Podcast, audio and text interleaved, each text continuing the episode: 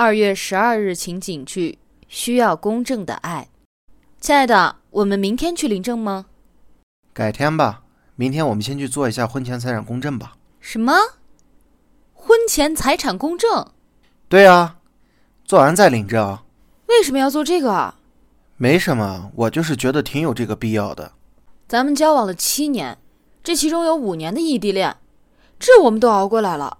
结果你现在让我做财产公证，你是不信任我吗？我觉得这是很有必要的，不是信任不信任一说。跟我结婚就一定要做，你要是接受不了，你也可以选择不结。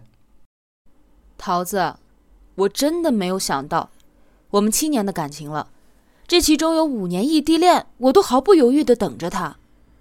现在好不容易修成正果，结果他让我做婚前财产公证。这是怕我图他的钱吗？在他的心里，我就是这样一个人吗？我真的不知道该怎么办了。